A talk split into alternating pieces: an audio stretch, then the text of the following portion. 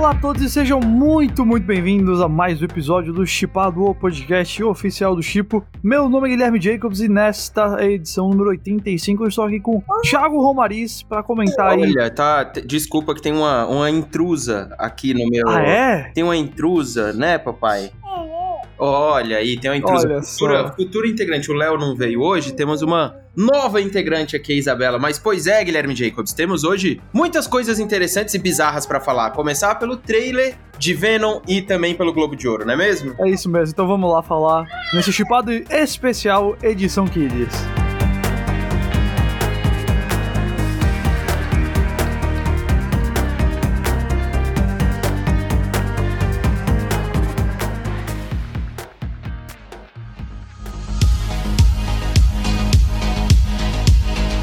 Eu acho que não tem nada mais kids pra começar do que falando do trailer de Venom, Tempo de Carnificina, o segundo filme do Venom. Finalmente, depois de um tempo até longuinho, né, que a gente tava esperando esse trailer, saiu, foi divulgado o trailer, mostra lá o Carnificina do Woody Harrelson pela primeira vez, mostra aí o relacionamento do Ed Brock com o Venom, como anda as coisas, né, o Venom fazendo café da manhã, Eu acho que tinha um ano já que não tinha o trailer, né? Desde que saiu o teaserzinho com o título, sim, faz um ano. E a gente já vem ouvindo falar que esse trailer tá pra sair faz umas duas ou três semanas já. Finalmente saiu. E, bom, reações acho que bem negativas ao trailer no geral. Ou outros como eu, simplesmente achando engraçado tudo que tá acontecendo. Porque, pelo amor de Deus, é, é um absurdo, assim. A começar pela cena do, do Venom preparando café da manhã é. Bizarro. Ah, é, bom. É bizarro. O que, que, que você achou aí desse trailer maluco? Cara, eu, eu acho o primeiro Venom muito ruim. É muito ruim mesmo. Confesso que eu assisti ele, tipo, uma vez, assim, no cinema e, nossa, saí com. Não saí com impressão ruim, saí com uma impressão trágica, assim, do filme. E uma impressão trágica porque, pra mim, o filme é super descompassado em tom. Eu admito que, sei lá, talvez eu não tenha entendido a intenção do filme, sabe? Sei lá. Eu achei simplesmente ruim, assim. Quando eu fui assistir ao trailer do Venom 2, eu já não tava esperando que fosse aquela mesma vibe, talvez, do primeiro trailer do Venom, né? Do, do Aham. primeiro trailer. Que, que tem uma vibe mais. Nem, nem aparece o Venom, é mais É. terror e outra coisa. É uma vibe mais soturna, tipo, pra vender pra galera que ia ser aquele personagem meio bizarro e, e sombrio e tal. E na verdade não é, é um filme de comédia. É. O Venom é um filme de comédia, né? E esse trailer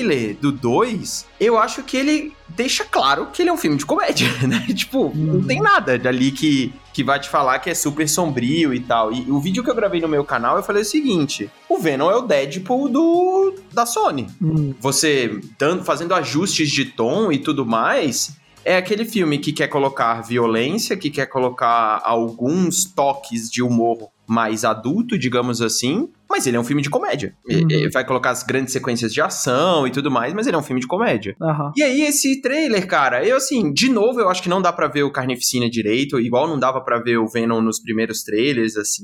Não é nem, o Venom O que é dava. proposital, é isso daí, é. É, o Venom dava, né? Só não dava pra ver o, o outro lá, o outro Venom. Eu que eu nem lembro o nome dele pra você ver o quão memorável ele foi, mas é o que é prateado lá, é. Isso, que é o Riz Ahmed, né? Que era o Riz É. Ahmed que virava. E aqui é a mesma coisa, você vê o Carnificina, tipo, no escuro, na frente de um vitral, e, tipo, nada nada muito explícito, e é bizarro pra um filme que já tá pronto há muito tempo, né? É, assim, eu imagino que é bem aquela coisa clássica de trailers. Trailers de filme, de não entregar o que você quer ver 100% no primeiro trailer pra ainda manter uma certa curiosidade pro segundo e pro filme em si. Cara, assim, eu tiro bastante onda lá na live do Chipo sobre o Venom e tal. O pessoal né, tem lá toda a campanha do hashtag Venom Quiz e tudo mais. E assim, eu nunca vou chegar aqui e dizer pra você que Venom é um filme bom, de jeito nenhum. O Venom não é um filme bom. Eu acho que o filme 100% tem um problema de não saber que tom ele quer abordar. Se ele vai abraçar a galhofa ou se ele vai ser um filme sombrio de super-herói, sei lá. Mas, no fim das contas, eu admito que eu ainda me divirto com Venom. Eu ainda acho Venom engraçado. Eu me divirto com Venom como eu me divirto, por exemplo, com é, Além do Tesouro Perdido, sabe? Um negócio meio Sei, meio sei. Nicolas Cage. Tanto que eu acho que o, o Hardy, em muitos sentidos, é o novo Nicolas Cage. De certa maneira, ele parece que não tem problema de pegar papéis semelhantes. Uhum. Então é isso, assim, eu nunca vou chegar pra você e falar, nossa,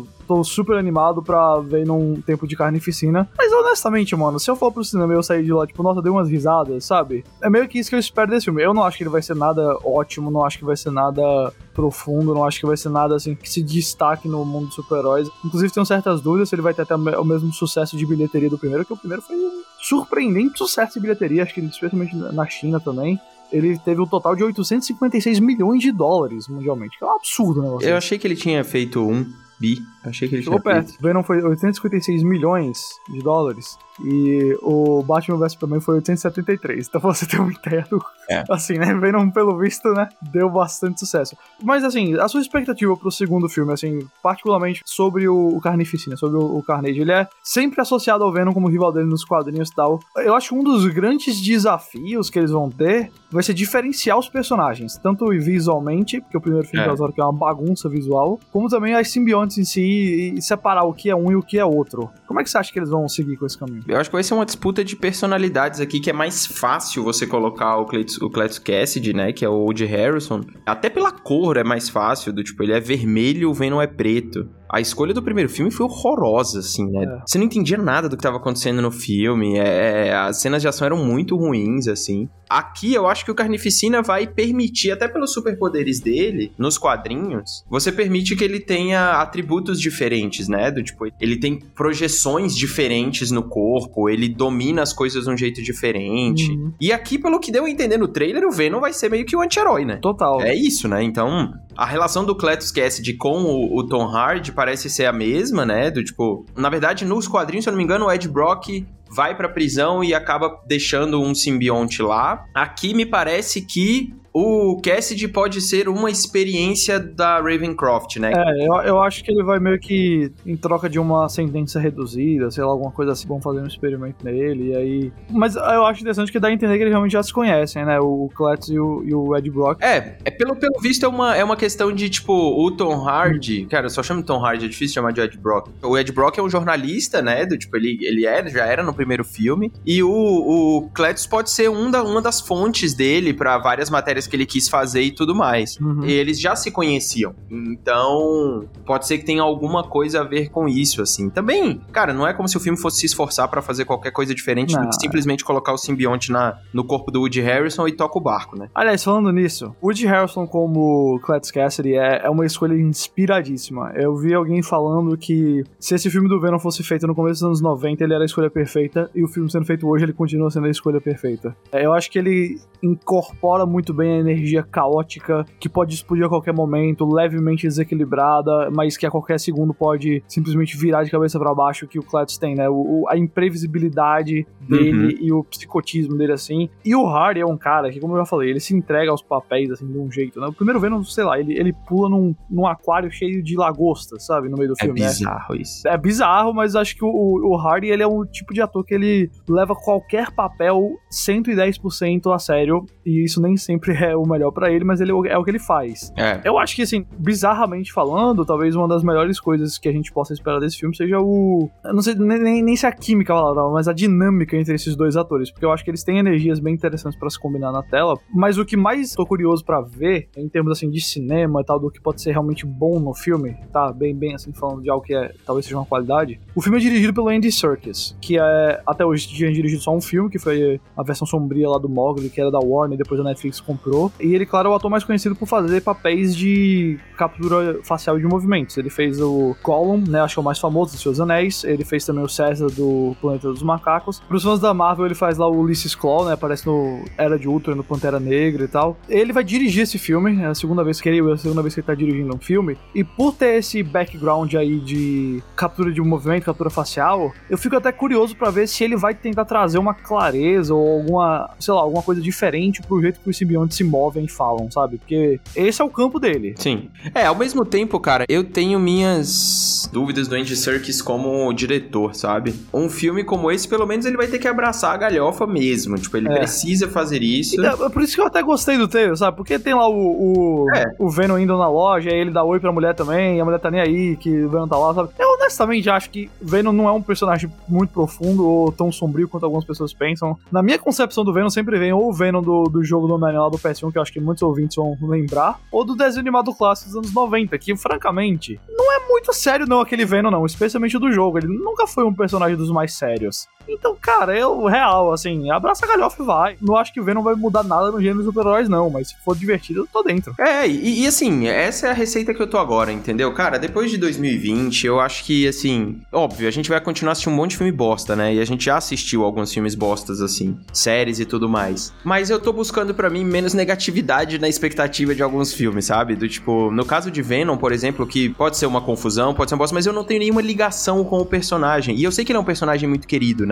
Impressionantemente, porque não é como se ele fosse brilhantemente é visual, criado. Exatamente. É, é, isso. Eu vou de coração aberto para ver uma galhofa. Porque no primeiro filme, eu acho que ele chegou num momento onde já tava uma estafa de filme de super-heróis. A gente também tá nessa estafa, só que a gente passou por um hiato, né? Uhum. Então, sei lá. Basicamente dois anos, sem nada. Exato. Eu vou na, na boa vontade de ver o Tom Hardy surtando junto com o Woody Harrison. E para mim, talvez esses dois nomes já sejam o suficiente. Venom 2, Tempo de Carnificina, chega aos cinemas no dia 24 de setembro deste ano. Esse é mais um daqueles filmes que manda lá no trailer um exclusivamente nos cinemas. O lugar Silencioso fez a mesma coisa essa semana tal. Confesso que às vezes parece até uma ameaça, viu? Esse exclusivamente nos cinemas, do jeito que eles botam. Mas, é, enfim, é isso, 24 de setembro.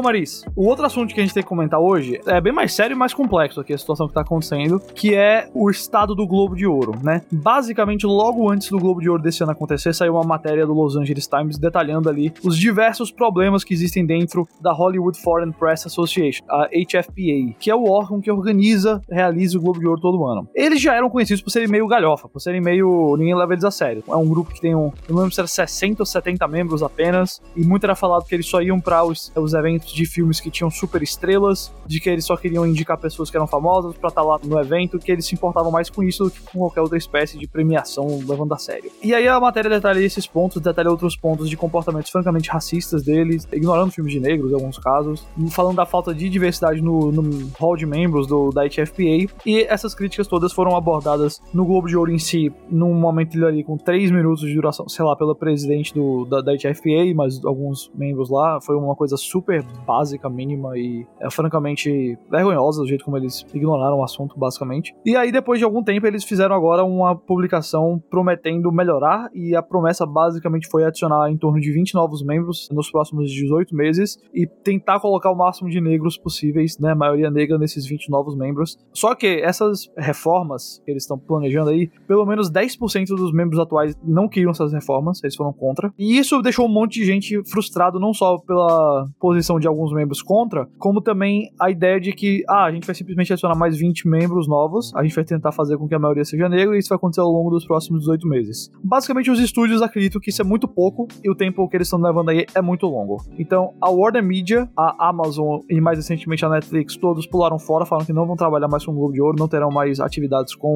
a HFPA até que isso mude. E aí veio a bomba que estourou ontem à tarde, que foi que a NBC, que é o canal que transmite há anos o Globo de Ouro, tem um contrato aí de uns 5 anos, 60 milhões atualmente por ano para transmissão do Globo de Ouro, se recusou a transmitir o Globo de Ouro 2022. Eles falam que só vão voltar a transmitir em 2023 caso as reformas tenham sido implementadas de maneira relevante. Basicamente, então, o Globo de Ouro tá lascado aqui. E essa é uma, uma premiação que, cuja relevância é questionada há muitos anos, que muita gente acredita que só é relevante porque passa na TV aberta dos Estados Unidos e aí traz audiência, mas que há muito tempo já não é levado a séria, e eu, real, não sei se a gente tá vendo aqui. Eu tento não ser muito alarmista com esse negócio de, ah, o fim desse evento. Porque a gente já fala talvez do fim do Oscar há muito tempo, sabe? E não acabou e não, nem vai acabar nem É, o fim eu acho que não é, não. Mas, mas o que, que acontece com o Globo de Ouro agora? Cara, eu acho que agora é, é o momento de revisar não só o Globo de Ouro, mas as outras premiações, né? Primeiro, cara, que eu acho meio, assim, é completamente justo o que está sendo feito, já deveria ter sido feito há muito tempo, diga-se de passagem, tá? Todos os prêmios, todas as associações, elas têm uma segregação absurda, isso a gente sabe há anos, há muitos e muitos e muitos anos. O Globo de Ouro, ele é historicamente um dos mais preconceituosos em relação a tudo, e também é conhecido por ter esquema até de corrupção dentro da própria premiação, né? E isso já tem várias, né, várias e várias e várias matérias falando sobre isso. Ano passado saiu aquela matéria sobre a Netflix bancando toda a galera da, da associação do Globo de Ouro pra ir pra Paris, ver o Emily em Paris. Aí Emily em Paris ganhou não sei quantas indicações no Globo de Ouro. Todo mundo sabe disso.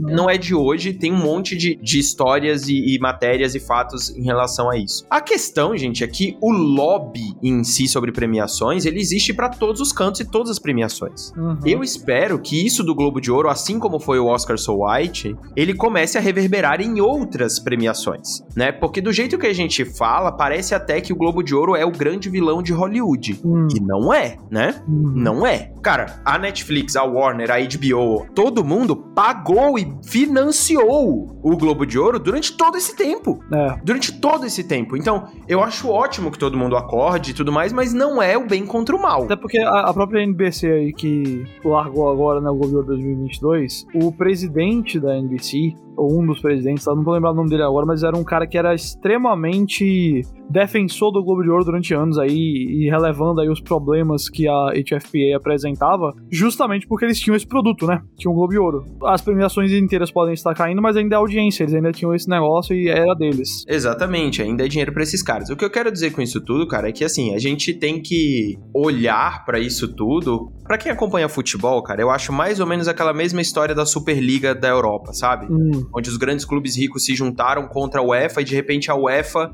virou a UEFA e a FIFA, que são né, a representação do mal na organização, de repente viraram os corrupção, bonzinhos. lixo, tudo, e aí é.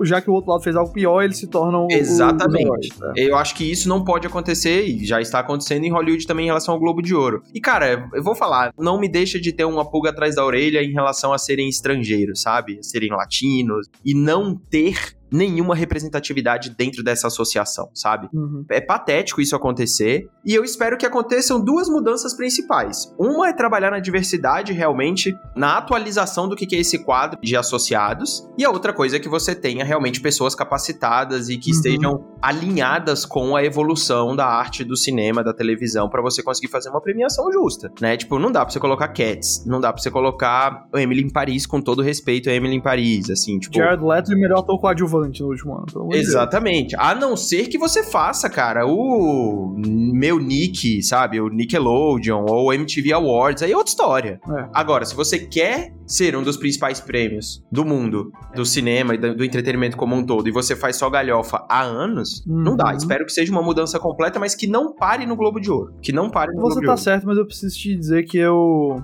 Sei lá, se isso aqui significasse que o Globo de Ouro ia perder a relevância de vez, eu não, não sinto muita falta dele, não. Eu acho que tem outras premiações que a gente podia, podia dar mais espaço, sabe? Talvez se o Critics' Choice Awards ou até o Independent Spirit Awards, eu acho que são prêmios que tendem a ser mais O legais. Spirit, né? Ele ia ser o mais legal, sabe? O melhor momento de premiações dos últimos anos, pra mim, foi o discurso do Adam Sandler quando ele ganhou o Spirit Awards lá do Joias Brutas, sabe? É, boa sorte encontrando alguém, alguma coisa tão legal em um outro evento, sabe? Mas, óbvio, eu não quero, assim, eu não desejo que tenha menos uma premiação e acaba com esse negócio e tal. Óbvio que o melhor resultado aqui é que o Globo de Ouro mude completamente e se torne algo bem legal e bem mais justo na organização e íntegro na sua preparação e tudo mais. Mas de verdade, se esse for o fim dessa premiação, não o fim dela, mas assim, o fim dela como algo relevante, como algo que a gente presta atenção, porque ela até hoje realmente é considerada ali a segunda coisa depois Uhum. do Oscar, né? Total. Se a gente perder um pouquinho essa visão, eu não acho que isso é um, um ponto muito negativo pra ele, não, sabe? Pra nós, no caso. Eu acho que vai acontecer, Jacobs. E, sinceramente, ninguém vai sentir falta, cara. Não vai, a única coisa que o Ninguém Globo vai de Ouro tinha que o pessoal gostava era reunir o pessoal sentado nas mesas, porque a gente tinha aquele negócio de, olha lá, os atores que a gente gosta conversando, e a Lady Gaga passando Era de exatamente um lado, isso. e, e aí o, o DiCaprio olha pra ela de jeito engraçado e tudo mais.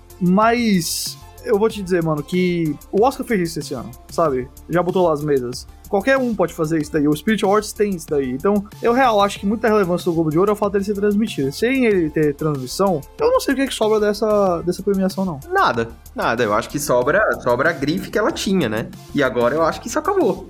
Ah, sinceramente, cara, eu espero só que, que as pessoas revisem esses conceitos pra todo tipo de premiação e associação, Uhum. assim. Se o Globo de Ouro realmente, sei lá, assim, ano que vem ele não vai ser transmitido, né? A não ser que a FBA decide botar no YouTube e pronto. É, exatamente. Mas, pelo menos oficialmente, a gente já tem a saída da Netflix e de vários É. outros importantes membros, assim. Então, eu acho que é só uma questão de tempo mesmo pra gente ver ele ser oficialmente cancelado em 2022. E aí é uma implosão da associação, né? É. Vai ter que ser reformada. Isso pode acontecer enquanto esse podcast está sendo editado. Assim, eu não duvido que nas próximas horas confirmem aí o cancelamento da próxima edição e o negócio seja adiado para 2023 só.